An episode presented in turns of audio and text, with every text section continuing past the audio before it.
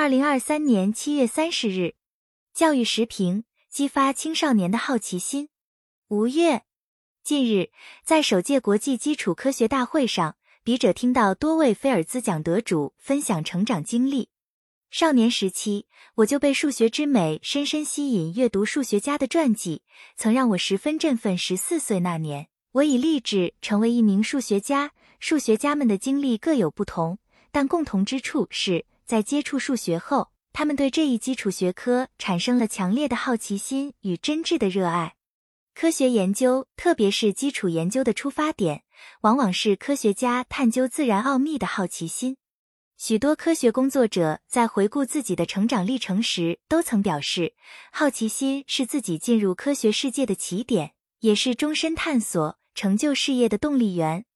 最新野外科考的地质学家。中国科学院院士袁道先曾回忆，自己儿时喜欢观察各类植物、凤仙花的种子、山野上的杜鹃花，引发他对大自然最初的热爱与思考。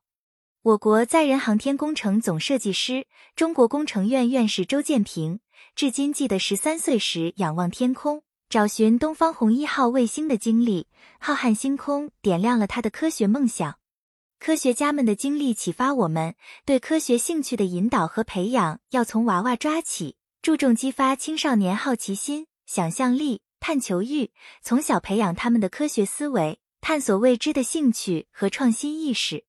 激发青少年的好奇心，一个重要环节是鼓励他们多提问题，善于提问题。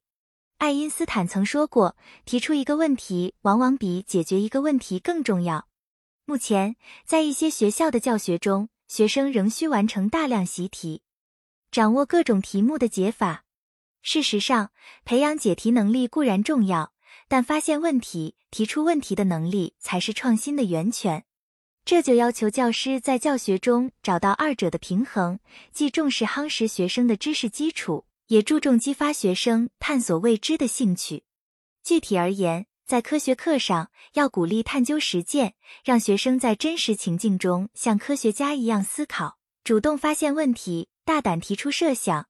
要积极探索项目式、跨学科学习，用新鲜的知识和教学方法激发学生的求知欲。要提升作业设计水平，鼓励学生在课后持续思考，主动探索。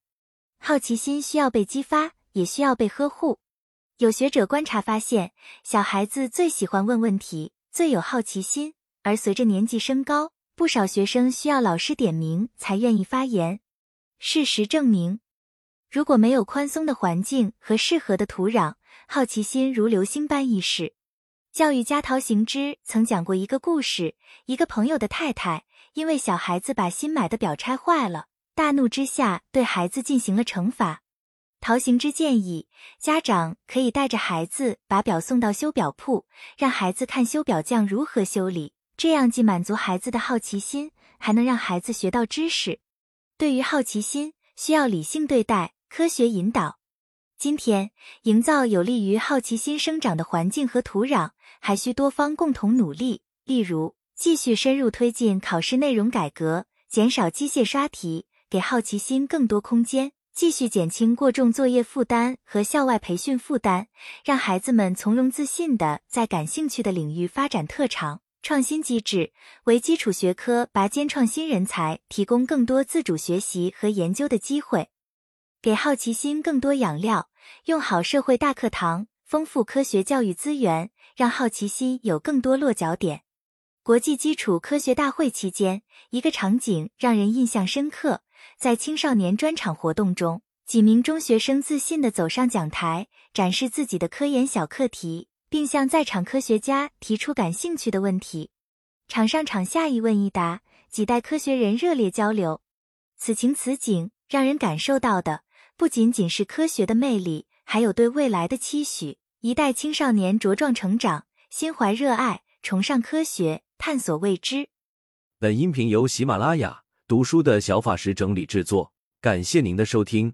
更多深论、时政评论、理论学习音频，请订阅关注。